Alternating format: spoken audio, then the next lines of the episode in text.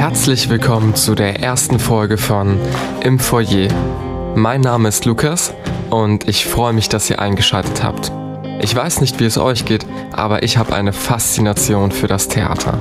Und jetzt, wo langsam wieder Aufführungen stattfinden können, möchte ich dieser Leidenschaft noch mehr nachgehen als vorher. Aber einfach nur Interviews mit den TheatermacherInnen zu führen, das ist mir zu wenig. Ich möchte herausfinden, was die anderen Zuschauenden darüber denken. Ich möchte für euch die Theaterlandschaft dokumentieren.